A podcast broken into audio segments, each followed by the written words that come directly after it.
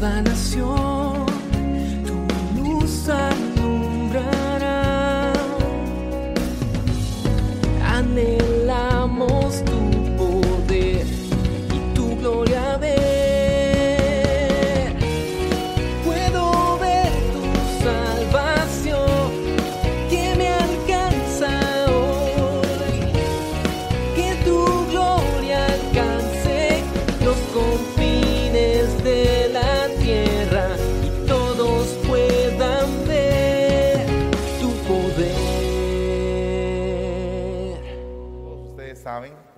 vengo de Guatemala y eh, les quiero contar un poquito antes de empezar el tema. Algo muy curioso que me estaba poniendo a meditar hoy en la mañana. Me recuerdo que eh, yo vivía ahí cerca de la parroquia y ahí había una academia famosa que era la Academia de Mecanografía Royal. Y entonces cuando uno eh, pues tenía eh, la necesidad de aprender a escribir en máquina, pues uno iba a la academia, aunque usted no lo crea, eso sucedía en aquel tiempo. Y entonces las teclitas, bueno, era, primero que todo la máquina era de hierro y Dios mío, cómo le dolían a uno los dedos para poder marcar esas, esas teclas. Y el tipo, el tipo de letra era pues un, un tipo pues propio de esa máquina. Más adelante, cuando vinieron máquinas más modernas, traían otro, había, había pasado, había sucedido un cambio en la forma como se, se escribía la- el tipo de letra de la máquina, o sea, era, era una letra más moderna. Y entonces los muchachos estábamos como que muy orientados a poder ver ese tipo de letra, porque el mundo va cambiando, todo va cambiando, todo va evolucionando todo va ah, haciéndose como que a la vista de la persona tradicional y entonces la persona necesita recibir un cambio para poder aceptar lo nuevo que viene. Eh, no cabe duda que usted en algún momento ahorita, alguno de ustedes podría estar pensando, ay, el apóstol, qué presentación tan rara la quiso con ese su tipo de letra, ¿verdad? Y entonces, ah, eh, podría decirse, alguien podría pensar, ah, eh, qué apóstol tan informal, ¿verdad? ¿Cómo, cómo pone ese tipo de letra para, para esto? Pero la realidad es que probablemente en el interior de mi corazón surgió la idea de poder identificarme con los jóvenes y que los jóvenes pues sintieran un poco más llamativo el mensaje. O sea que me estoy adaptando, estoy haciendo una adaptación. Y lo que va a suceder el día de mañana pues es, específi- es específicamente eso. Pero no quisiera que como que si sucede esa situación de adaptación, eh, también usted se alarme o usted pues pierda el equilibrio de lo que hemos venido haciendo en todo este tiempo. Porque nosotros estamos plenamente entendidos de la doctrina y estamos plenamente convencidos de que necesitamos tener una música de altar, una música donde nosotros estemos en contacto con el Señor. Pero también creo que parte del avance apostólico es poder trasladar lo que nosotros tenemos de otra forma que no entiende este, este fluir, a la gente que no entiende esto que está sucediendo aquí. Y entonces ahí es donde tenemos que empezar a, a bregar para hacer un evangelismo más efectivo, un evangelismo no tradicional sin perder el equilibrio, porque eso es, eso es, eso es lo delicado, perder el equilibrio. Entonces, fíjese que quisiera leerle este versículo que el día de ayer le estaba explicando un poco, Hechos capítulo 10, versículo 11, y dice, y vio el cielo abierto y un objeto semejante a un gran lienzo que descendía, bajado a la tierra por las cuatro puntas. Había en él toda clase de cuadrúpedos, reptiles de la tierra y aves del cielo. Observemos este punto porque es algo, una visitación, un éxtasis que vive Pedro. Pero notemos que es un lienzo y que tiene cuatro puntas y cuando habla de cuatro puntas, pues primeramente a mí se me viene eh, mucho a la mente las cuatro caras de los seres vivientes, las cuatro alas de los querubines, los cuatro puntos cardinales, los cuatro elementos para que el hombre viva. O sea, mire, hermano, los cuatro vientos. Entonces, este, este número cuatro es como que representa un equilibrio, un equilibrio. Y en ese equilibrio que desciende del cielo, en el equilibrio que desciende del cielo, ahí hay cuadrúpedos, reptiles, aves del cielo que para Pedro, desde la visión de Pedro, eh, son inmundas y que él no las puede comer. Sin embargo, el Señor manda una voz y dice, levántate Pedro, mata y come. Entonces este apóstol tiene una, una situación en su mente de una nueva adaptación, acercarse al mundo gentil. Eso es algo bien tremendo, porque para un judío es algo bien tremendo eso. Probablemente usted culturalmente no conoce de cerca a los judíos, pero los judíos en su cultura, en sus tradiciones y sus costumbres son muy celosos. Y entonces viene una voz que le está quebrando la mente al apóstol y le está diciendo, sabes una cosa, te estoy haciendo un nuevo llamado, un llamado a los gentiles, a la gentilidad. Entonces ese llamado está rompiendo la mentalidad de este apóstol. A tal punto que cuando se presenta con Cornelio le dice, tú no sabes lo que para mí representa venir a esta casa inmunda, ¿verdad? O sea, parafraseando. O sea, él estaba teniendo un choque mental de saber que Dios tenía misericordia para el pueblo gentil. Y muchas veces nosotros, eh, como que tenemos ese choque todavía, somos celosos de lo que creemos y es efectivo y es seguro. Y es bueno ser uno celoso de la doctrina y de lo que uno posee. Pero también tenemos que entender que hay un montón de almas que se están perdiendo y que tenemos que tener esa, esa, eh, ese poder de ir y regresar, de investir, de conquistar, de introducirnos y de sacar almas. ¿Verdad? E, e, ese poder tenemos que, que tenerlo para poder ser guiados por el Espíritu eh, no solamente por la unción apostólica, sino que también profética, también evangelística, porque mire, por ejemplo, en el caso de Jonás, cuando fue a profetizar a Nínive, perdone, ¿qué tipo de profeta era ese? Él mismo en su mente no creía que tenía que ir a, evangelizar a mí, en Nínive. Eh, o sea, él mismo tenía un, eh, un, un quiebre de mente al saber que Dios se iba a apiadar de esa nación, la cual creía en un pez. Entonces, es bien tremendo porque cuando vemos esto, consideramos que el libro del cantar de los cantares, que es el libro de la canción de las canciones, o sea que todo el libro para mí es una canción. Entonces, e, en el libro del cantar de los cantares aparecen ciertos versículos que a mí me, me da mucha curiosidad con respecto a lo que dice esa mujer y le dice, ven amado mío, y salgamos al campo. La misma Biblia dice que el campo es el mundo. O sea, lo que le está diciendo es, ven amado mío, salgamos al mundo. Pero, pero fíjese bien el punto, porque le está diciendo a él, no me voy a ir yo sola al mundo, quiero que tú te vengas conmigo y que juntos salgamos al campo. Entonces es, es como que una unción evangelística, es como que una, una música evangelística la que se está dando ahí. Aparte de eso, dice en Cantares 2.17, haz que sople la brisa del día y huyan las sombras, huyan las sombras. Vuelve, amado mío, y sé semejante a una gacela o a un cervatillo sobre los montes de Beter. Y esto para mí es una unción muy profética, es un canto muy profético porque está diciendo hasta que huyan las sombras. Es como que, que venga la luz, que venga la revelación. Una alabanza tiene que ser revelada, tiene que eh, ser una alabanza que impacte el, el, mundo de las tinieblas y que abra una brecha en ese mundo y que dé una esperanza a ese lugar. ¿Verdad? Eh, usted el día de mañana va a estar viendo nuestra primera película de cine. Esperamos en Dios que, que sea de bendición. Se está dando un primer paso, pero esa película nació de una frase, todo va a estar bien. ¿Verdad? Todo va a estar bien para el que cree. Para el que cree, todo va a estar bien, porque el que cree, para el que cree, todo le es posible. Todo le es posible.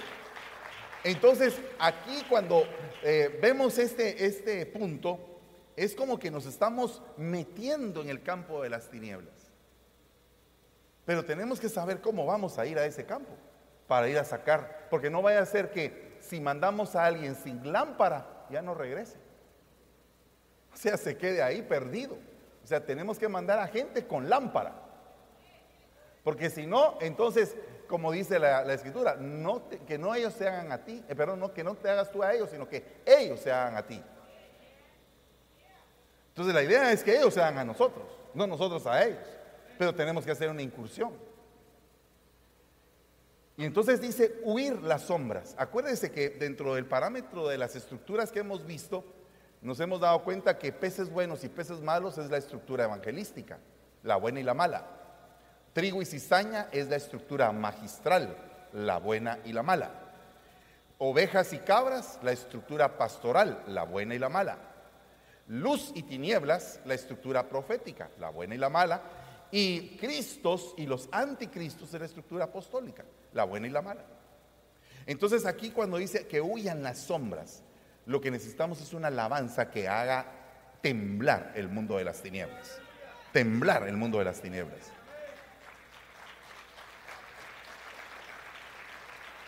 Hay otro punto aquí importante. En Cantares 8:14 dice, apresúrate, amado mío, y sé como una gacela o un cervatío sobre el monte de los aromas. Habría que analizar cuántos aromas hay, pero por lo menos hay siete. Pero eh, el aroma de incienso, el aroma de la mirra, el aroma del nardo, o sea, son los tres aromas que estuvieron íntimamente ligados al Señor. Incienso su nacimiento, mirra en su muerte, nardo cuando aquella mujer le unge los pies y, y suelta ese perfume de nardo puro. Y cada uno de esos aromas tiene un significado. Pero mire hermano, es bien interesante que aquí el amado se pone como una gacela, como un cervatío. Y la gacela, el cervatío, es un animal que tiene un oído, eh, pero impresionante, de que cualquier sonido en el zacate de la huella de, de la pisada de un depredador, inmediatamente sale corriendo. O sea, no es como una oveja que en algún momento puede ser un poco más lenta en la reacción entonces un cervatillo, una gacela, son animalitos que representan a aquellos que han recibido doctrina, que tienen la capacidad de huir, no que tienen la capacidad de que le digan al Señor León, Señor, por favor, cómame aquí, ¿verdad? Sino que... Eh, sino que es, son gente que tiene la capacidad de saber huir. Amén. Huye de en medio de ella, pueblo mío, y no toquéis lo inmundo. Entonces tiene que estar esto, todo esto que estamos haciendo tiene que estar muy amparado con la palabra, porque si no puede, eh, puede generar una, una situación en la mente de la gente donde, ah, entonces es permisible todo, y entonces se da un libertinaje. Entonces no es cuestión de, de crear un libertinaje, es cuestión de crear una estrategia divina para poder alcanzar almas. Entonces, mira acá aparece el canto apostólico, cuán hermoso eres, amado mío, y tan placentero ciertamente nuestra intimidad, nuestro lecho, nuestra alcoba, mm, e, el lugar santísimo es de exuberante verdor. Entonces, no puede haber flores si no hay hojas. No puede haber frutos si no hay flores.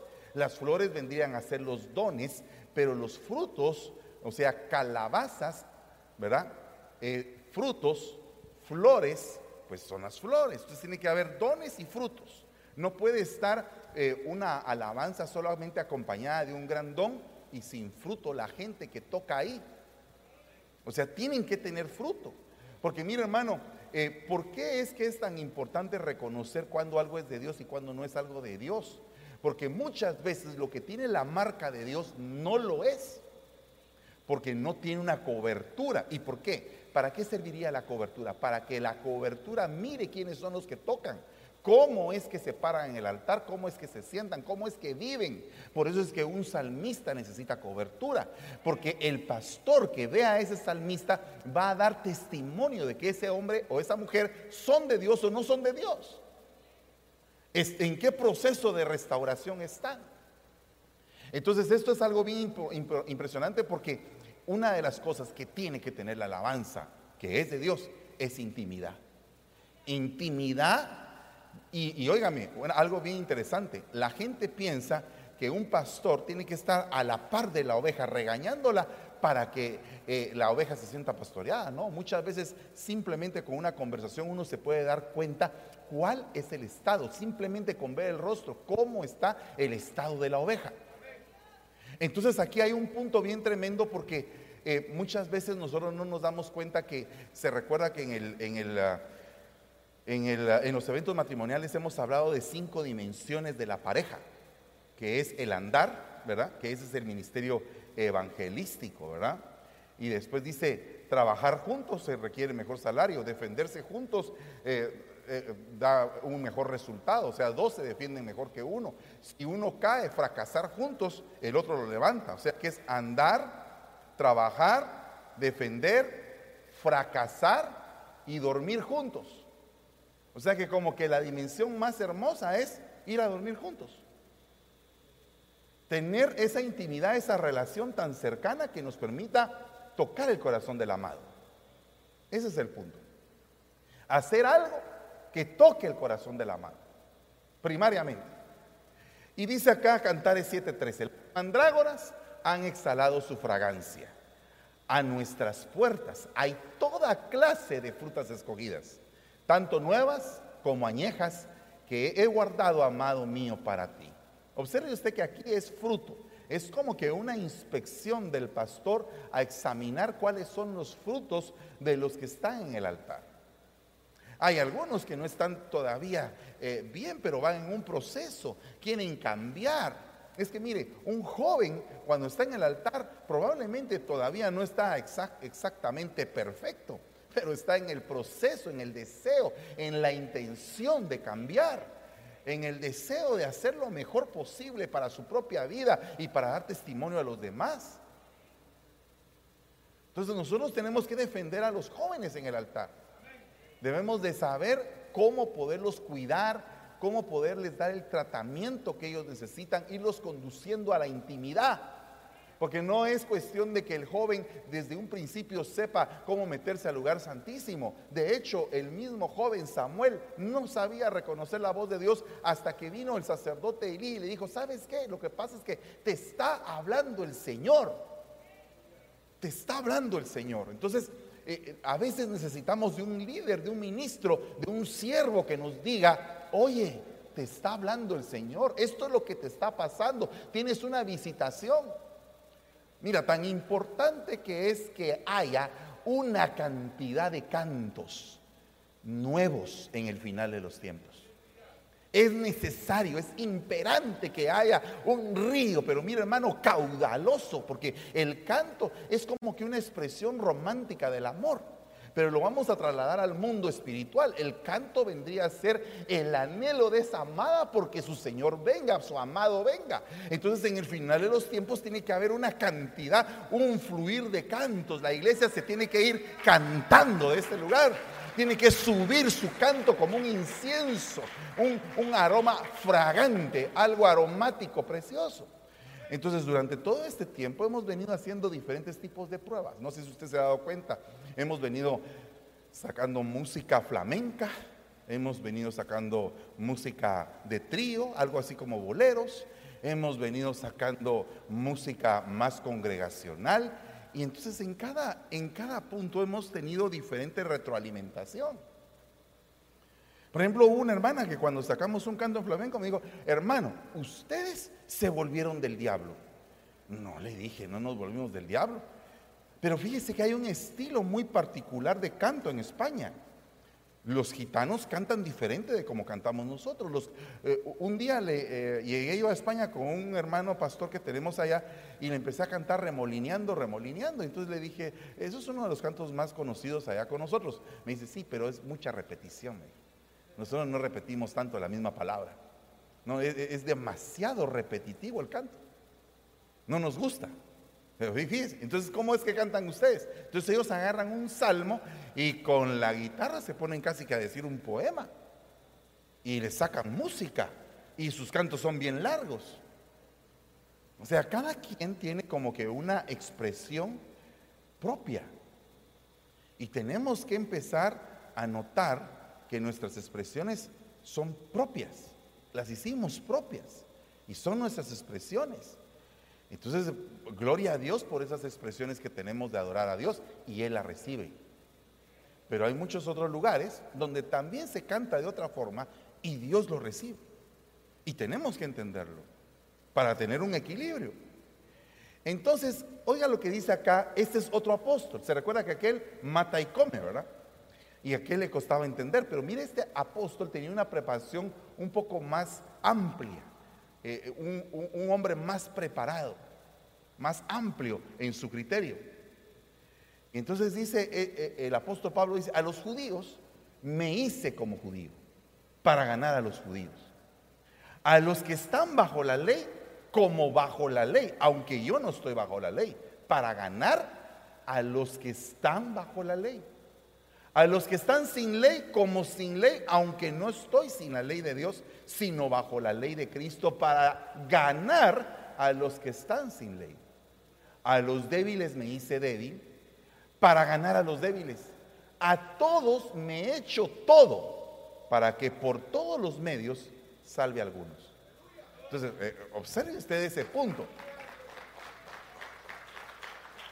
Entonces, para mí, el entendimiento apostólico es un entendimiento que se adapta, que puede adaptarse a muchos lugares, a muchas naciones, a muchas etnias, a muchas culturas y entrar y poder ir sentando los principios para que esas personas puedan tener algo más delicioso de lo que poseen.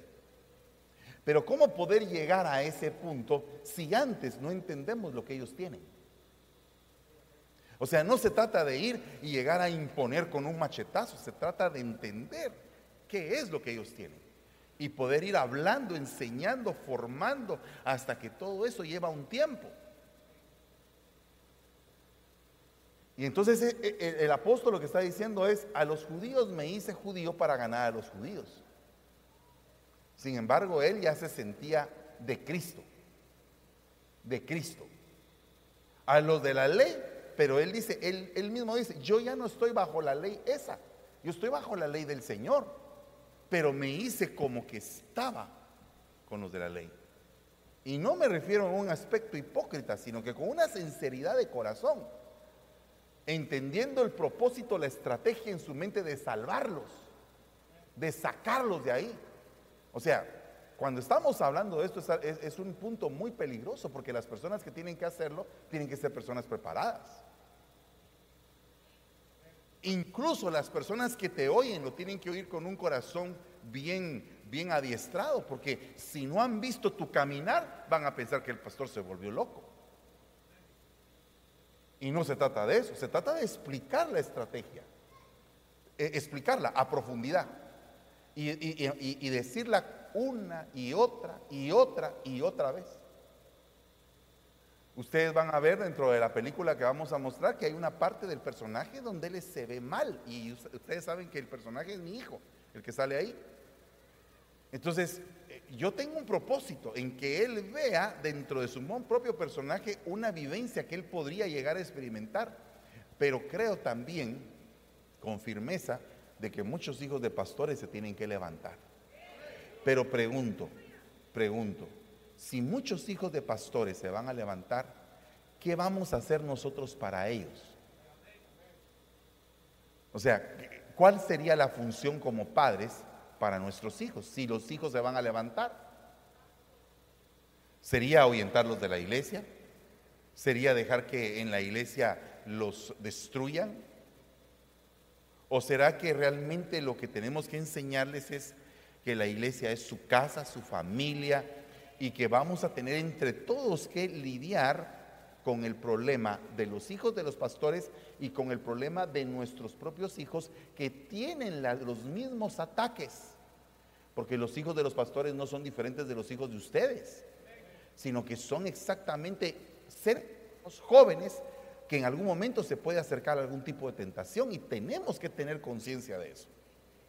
Aparte de esta situación, y todo lo hago por amor del Evangelio. Eso es para mí es la clave. Todo lo hago por amor del Evangelio. Para ser partícipe de él. Si usted se da cuenta, el Evangelio son las buenas nuevas.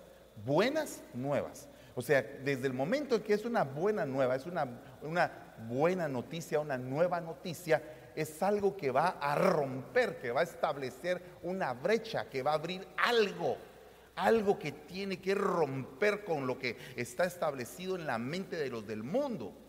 O sea, la brecha no es para los de la iglesia. Los de la iglesia ya están aquí, están en casa, adoramos al Señor con todo nuestro corazón, con lo que podemos. Ni uno dijo amén, pero yo digo amén. ¿Verdad? Entonces, necesitamos hacer las cosas por amor. Porque el amor es sufrido, es benigno, no busca lo suyo, no contiende, eh, no es jactancioso. Entonces, si aplicamos esto a la vida del ministro de alabanza, el ministro de alabanza tiene que tener amor para ir al mundo, para salir. Amado mío, amado mío, salgamos al campo. Amado mío, tiene que haber una relación de amor. Porque cuando hay una relación de amor, el salmista no se confunde porque sabe exactamente lo que es tinieblas de lo que es luz. El profeta Jeremías tuvo que hacer esa distinción. Hasta que apartes lo precioso de lo vil, hasta que apartes lo sagrado de lo profano, entonces serás mi portavoz. Entonces, una característica que necesitamos los que son portavoces de Cristo es que tenemos que separar una cosa de la otra, saber exactamente qué estamos haciendo. Ok, Poniendo todo esto, dice, ¿no sabéis que los que corren en el estadio, todos en verdad corren, pero solo uno obtiene el premio? O sea, todos empezaron a abrir brecha, mas solo uno alcanza la meta. Corred de tal modo que ganéis, dice. O sea, no está diciendo el apóstol, corran y a ver qué sale, no, ganen. Tienen que ganar, tienen que tener el espíritu ganador.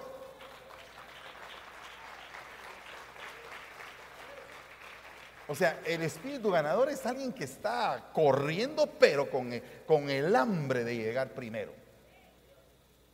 Y todo el que compite en los juegos, dice, se abstiene de todo. Un tremendo entrenamiento espiritual para poder hacer las cosas. Mire, hermano, cuando alguien me dice a mí, mire, hermano, que esto del disco fue fuerte. Ay, si yo te contara, papadito, le digo yo. Si yo te contara lo que he vivido con cada producción ataques, problemas y de todo. Usted está empezando. Dele gloria a Dios. Ahora son nueve producciones nuevas. Nueve producciones, más de 100 cantos nuevos. Es un montón de, es un montón de cantos. ¿Será que todos son inspirados por el Señor? ¿Será que no habrá algún canto ahí que fue una inspiración así que no era precisamente de Dios? ¿Será que alguien puso sus sentimientos ahí? O sea, son muchas preguntas, pero hermano, tenemos que abstenernos, tenemos que aprender, tenemos que tener un entrenamiento, un entrenamiento. Entonces hay aquí algunos, por ejemplo, los hermanos de Seattle que acaban de pasar, ellos hermanos han sido, han sido trabajados, pulidos, ¿verdad? Están aquí paraditos y usted sintió el aroma agradable. Ah, qué bendición tan rica la alabanza que, que dieron, ¿verdad? Pero usted, si se acerca a ellos y le dice, mira, ¿y cuánto les costó el disco? No en dinero, no en dinero. Olvídese, no pregunte de dinero. ¿Cuánto te costó el disco? ¿De qué te tuviste que abstener? ¿Qué tuviste que entregar a cambio de esta producción? ¿Qué tuviste que hacer para alcanzar ese momento? Porque es que, mire hermano, eh, Pondríamos las cosas demasiado carnales y terrenales si nos ponemos a pensar cuánto nos costó juntar el dinero para el disco. A todos nos cuesta. Pero ese no es el punto. ¿Cuánto realmente de ti entregaste por amor a la causa del Señor para hacer algo grato para Él? Por eso es que a mí, en ese sentido, me gusta apreciar lo que hay en el fondo no lo que se ve en lo exterior. Porque en lo exterior podría ser que el día que te toca te falle el sonido, o te falle el video, o te falle alguna cosa, pero el punto es qué es lo que hay detrás de esto, cómo lo hiciste, cuánto tuviste que pagar el precio, cuánto te tuviste que abstener, cuánto tuviste que llorar, cuánto tuviste que ensayar para llegar a ese día. Y no crea que ensayaste un montón de tiempo y ese día te salió mal y, sales frustrado, hecho pedazos, me fue re mal, no nos salió bien, cálmate, cálmate, primer round, viene el segundo, el tercero, el cuarto, levántate, ve a luchar, un round más, un round más. Y sigues adelante y sigues adelante. Lo más que puedes hacer es que salgas con un ojo morado y hecho pedazos, pero y hablando como Rocky, así, pero pero te gozaste. Entregaste lo mejor que podías. Lo mejor. Mira, hermano, esto es lo mejor que podemos en este punto. Lo mejor. Si alguien lo aprecia, gloria a Dios. Si alguien no lo aprecia, gloria a Dios. No ese es el problema. El problema es la intención, como dijo nuestro apóstol hace unos días, la intención, la motivación, lo que te mueve a hacer las cosas. Por eso es que es necesario competir, no con tu hermano, hombre, competir contigo mismo, con lo que estás haciendo, exigirte, buscar una disciplina. Dicen ellos lo hacen para recibir algo corruptible, pero nosotros, ¿cuántos quieren la corona incorruptible de gloria? Entonces mira, pues aquí hay una, un análisis. ¿Te recuerdas de Fares, verdad? Fares es el espíritu pionero, el espíritu que se avienta a darle con todo, a arrancar la bendición de una forma, eh, de una forma eh, correcta, ¿verdad? Y entonces Fares, que también es eh, lo que en español se diría Pérez, si alguien es de apellido Pérez y lo han criticado de perezoso, no tiene nada que ver con perezoso el apellido Pérez. Significa un abridor de brecha. Amén. Eso significa el apellido Pérez. Entonces, ¿cómo se abre un Pérez? ¿Cómo se abre un Fares? ¿Cómo es que hacemos para que se abra eso? Claro, definitivamente la gloria va a ser del Señor y el moverlo va a ser, del Señor. Pero hermano, el Señor dijo, esfuérzate y sé valiente y entra a la tierra y conquístala. Entonces, eh, eh, conquista y entra a la tierra le tocó a Josué. El respaldo lo dio Dios. ¿Verdad? Entonces nosotros tenemos que entender de que eh, no vamos a decir, Señor, dame la virtud de cantar, pero nunca te paras en el espejo a cantar algo, ni cuando te estás bañando cantas. Entonces no vas a cantar. Le pediste, pero estás actuando eh, en una situación ilógica, porque estás pidiendo algo sin fe. Pero si tú vas a hacer algo y tú le vas a decir, Señor, yo quiero hacer esto, dame las herramientas. Eh, el Señor va a decir, ahí están las herramientas, te voy a abrir las puertas, pero tú tienes que caminar. Entonces, para poderse abrir una brecha, por lo menos puedo ver algunas cosas aquí. El presupuesto, nadie construye una torre si no sabe calcular los gastos primero. Porque no va a ser que se quede a la mitad. Entonces tiene que haber un presupuesto, tiene que saberse poco más o menos cuánto se va a invertir. Otra cosa, la nación, ¿a quién me voy a dirigir? ¿A dónde voy a estar? ¿Qué es lo que voy a impactar? Se recuerda de los círculos excéntricos, ¿verdad? Jerusalén, Judea, Samaria, hasta el resto de la tierra. ¿Qué es lo que voy a impactar? Mire hermano, muchas veces nosotros queremos impactar el mundo, pero la iglesia que pastoreamos no está impactada. Y eso es algo bien delicado. Porque puedes estar impactando naciones, pero la iglesia está, está débil. Y necesitamos fortalecer, fortalecer la estructura de la iglesia. Porque acuérdese que el libro de Apocalipsis, en los primeros tres capítulos, habla de estructura de la iglesia. Y siempre está diciendo, el que tiene oído para oír, que oiga. El que tiene, como que ahí están los siete oídos, como que es necesario que aprendamos a oír.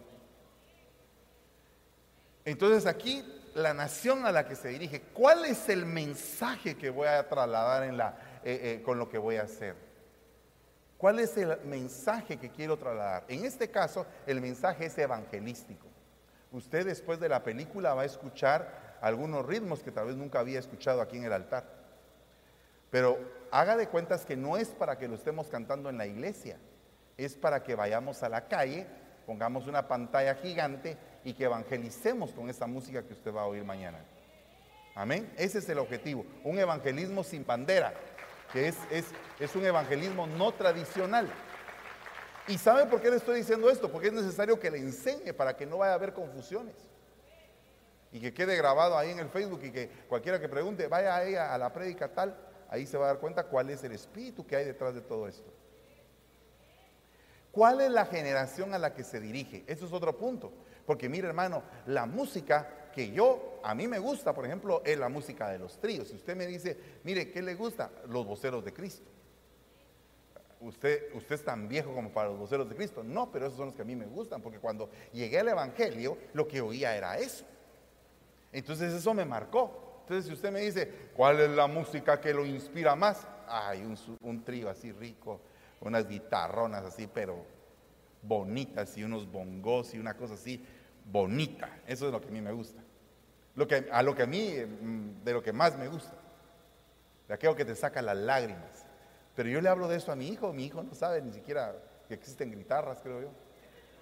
Mi hijo es otro rollo, pues mi hijo ya es tecnología, es otra cosa, es otro impacto musical a su oído. Y si yo sigo queriéndole a él introducir los voceros, pues va a ser un poco complicado. Sin embargo, lo hemos tratado de hacer.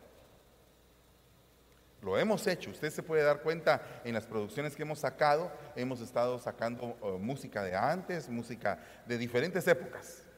Porque no quiero que los muchachos aprendan a desligarse de la raíz. ¿Verdad? Entonces ahí usted puede ver las producciones. ¿verdad? Eh, en el último CD que sacó Génesis sacamos cantos antiguos. Yo también con el apóstol tengo el privilegio de cantar un canto antiguo. Y así sucesivamente se han sacado cantos antiguos porque es ancianos y jóvenes juntamente, todos juntos, en un mismo sentir. Que nuestro parámetro musical sea amplio, pero bien amplio, pero, pero que también entendamos nosotros lo que está pasando ahora. Y lo que está pasando ahora es es diferente y tenemos que normarlo. Porque si no se norma, se puede volver un desequilibrio. Entonces, ¿cuál es la generación a la que estamos dirigiendo esto? Entonces, este, esta producción que vamos a traer ahora es una producción que va a diferentes edades, eh, básicamente dentro de un rango de unos 17, 18 años hasta un rango como de 40, 50 años. Probablemente para una, una hermana o un hermano que tiene 70, pues ya va a decir, oye, estos están meros raros, estos cantos. Pero si es una, una hermana que tiene un espíritu joven o un hermano que tiene un espíritu joven, pues gloria a Dios, le van a gustar también. ¿Verdad? Se va a deleitar, porque miren, es cuestión de que sepamos quiénes van a ser los intérpretes, hombres o mujeres, quiénes van a cantar el canto, cómo lo van a cantar. ¿Verdad? Porque, por ejemplo, en la Biblia aparecen hombres cantando. Fíjese que me, interesa mucho que según lo que el mismo Señor Jesús dice, Él canta cantos fúnebres, ¿verdad? Cantos de dolor, son cantos que a Él le gustan. ¿Por qué? Porque ¿a qué compararé esta generación? ¿A los muchachos que se sientan en las plazas, a los cuales se les toca música alegre y no se ponen a, alegres? ¿O música o cantos fúnebres y tampoco se ponen a llorar? Vino Juan que traía alegría y no le hicieron caso. Vine yo después y tampoco. O sea que Él es el que se asigna a sí mismo como el que canta cantos de dolor, cantos fúnebres. Entonces digo yo, Señor, qué tremendo. ¿Quiénes van a cantar tus cantos? ¿Será la mujer del cantar de los cantares? ¿Será que llegó el momento de que los niños canten? ¿Verdad? Los que van a cantar el día de mañana en Straight Gate son hijos de pastores, la mayoría. Los que van a tocar. Entonces, ¿qué estamos haciendo? Si recibimos la, programa, eh, la, proclama de la reivindicación, que la tenemos que atesorar, atesorarla. Creo que eso es lo que hemos venido enseñando todo el año, atesorar la reivindicación. ¿Y por qué no se reivindican los hijos de pastores? Tiene que haber una capacitación también. O sea, no se puede poner aquí al altar a alguien que no está capacitado. Tiene que haber una capacitación, o sea, un entrenamiento, un ensayo, una doctrina, un formar. Una cosa importante de una persona capacitada es que se sujeta. Tiene que haber inspiración. La inspiración tiene que venir de lo alto. ¿Cuál es el propósito? el lenguaje que vamos a usar, yo diría que es el que vamos a utilizar. Porque fíjese que si usted va, usted va a ver, ah, creo que mañana, los hermanos de África tuvieron un problema en el aeropuerto, no los dejaron venir. Fíjese que es algo bien tremendo esto que le quiero contar, porque los hermanos de África milagrosamente obtuvieron los cinco integrantes del grupo de alabanza visas estadounidenses para venir acá. Los cinco, el pastor y su equipo de alabanza. ya, tenían los boletos aéreos y todo, y estaban en el aeropuerto, y los mismos hermanos africanos, sus mismos compatriotas, ya no, ya no los gringos, los gringos ya les habían dado la visa, ya podían ellos venir para acá. Sus mismos compatriotas en la salida les dijeron, ¿y ustedes a dónde van? a Estados Unidos. ¿Y cómo obtuvieron la visa?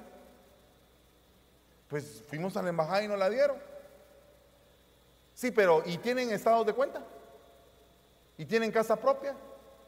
Y los hermanos no tienen. Los mismos de su misma raza no los dejaron salir. ¿Cómo ve usted eso? ¿Cómo, cómo, ¿Por qué es que hay una mente tan miserable? ¿Por qué es que hay una mente tan miserable de que el mismo, eh, eh, eh, el que es de tu misma sangre, de tu misma raza, te envidia porque tienes una visa y él no? Y él es el que te mueve los obstáculos para salir de tu país. O sea, pero ellos inmediatamente cuando vieron eso hicieron un video de los cantos que ya traían para cantar acá.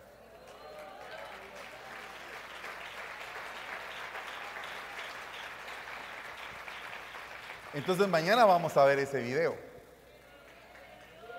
¿Verdad? Vamos a ver ese video. Y, y, óigame, hay lugares de la tierra donde no cantan como nosotros. En algunos lugares gritan. A mí me asustó eso la primera vez que fui cuando, cuando iba llegando y todos, ¡ay, ay, ay, Dios mío, dije, ¿qué es esto, Señor? ¿A dónde vine? Padre, es una cosa así rara, ¿verdad? Y, cuando me decían de que danzara como ellos danzan, Dios mío, Señor Jesucristo, ayúdame, Padre, ten misericordia de mí. Pero ahí como se pudo, ahí empezamos a hacer lo que ellos hacían. Que hay un lenguaje, hay un lenguaje. Y ellos se reían de mí porque me, miraban que demasiado yo tieso, ¿verdad? Porque como ellos tienen unos cuerpos culturales ahí que eh, el gran calor, no hay mucha comida, no hay agua. Eh, y entonces, eh, Dios mío, esa gente cuando danza, brinca, salta y, hermano, una cosa tremenda. Bueno, ¿qué lenguaje? El lenguaje para abrir una brecha. Entonces yo quisiera, hermanos, que todos agarráramos esto con un corazón y un espíritu circuncidado. Eh, voy a, me quedan seis minutos, quisiera esto solamente hacerlo como una referencia. Usted va a ver ahí los, los versículos, los versículos que van acompañados de lo que para mí, según lo que he visto en el libro del Cantar de los Cantares, tiene que tener un ministro de alabanza. Y es primero que se deja pastorear que está consciente de un sacrificio, del sacrificio del Señor, que sabe adornarse y la cobertura que recibe la respeta, que sabe cubrirse y no amargarse. Porque imagínense usted esa mujer de Cantares Cantares dice, como el manzano entre los árboles del bosque, así es mi amado entre los jóvenes. A su sombra placentera me he sentado y su fruto es dulce a mi paladar. O sea, la amada está reposando, está cantando reposada en un lugar de dulzura. O sea, eh, un ministro amargado no sé qué puede sacar de su boca. Debe de saber humillarse, humillarse, ¿verdad? Debe de dejarse observar. E, esas son características que tiene que tener un verdadero ministro de alabanza. Si no, no va a tener un espíritu bien formado, un alma bien formada debe de ser un seguidor activo, activado. Porque dice aquí, mi amado habló y me dijo, levántate, activación, cum, cum, levántate. Es una activación profética. Amada mía, hermosa mía, y ven conmigo. Y aquí es donde empezamos a ver que el ministro de alabanza tiene que tener hermosura. Hermosos son los pies de aquellos que anuncian la paz del Evangelio. Y después dice que tiene que tener un sentido de pertenencia. Mi amado es mío y yo soy suya. ¿Qué cabe ahí? Dígame, ¿qué cabe ahí? No cabe nada. Mi amado es mío y yo soy de él. Punto. Ahí, eh, terminó el discurso, hermano. Eh, para mí eso es algo maravilloso. Debe de reconocer atmósferas agradables Despierta viento del norte, bien viento del sur, hagan que mi huerto exhale fragancia, que se esparzan sus aromas. Entonces aquí tendríamos que hacer solo de este, de este punto, un tema, entendiendo qué es el viento del norte y qué es el viento del sur, y qué es lo que lleva cada una de esas influencias, para poder entender las atmósferas de lo que hay ahí. Tiene que ser un atalaya. Yo dormía, pero mi corazón, ¿qué? Velaba. Entonces imagínense usted un grupo de alabanza todos dormidos. No, no, no me refiero en el aspecto literal, sino que en el aspecto espiritual, adormecidos con un espíritu de estupor. Debe de ser sensible. Metió su mano por la apertura de la puerta y se estremecieron mis entrañas. Debe de ser sensible a la presencia. Debe de entregarse y estar dispuesto. Entonces, son cosas que debe de tener un ministro de alabanza. Oiga lo que dice aquí, abrí yo a mi amado, pero mi amado se había retirado, se había ido. Tras su hablar salió mi alma, lo busqué y no lo hallé, lo llamé y no me respondió. Tiene que tener un espíritu de búsqueda, de búsqueda. No se puede quedar simplemente en los atrios, tiene que buscar entrar en la intimidad. En Cantares 5.8 dice, yo os conjuro, hijas de Jerusalén, si encontráis a mi amado, ¿qué le habéis de decir? Que estoy enferma de amor. Entonces tiene que ser un emisor de un mensaje. Debe de saber describir quién es su amado. Entonces la, letra de las canciones deben de reflejar quién es el amado.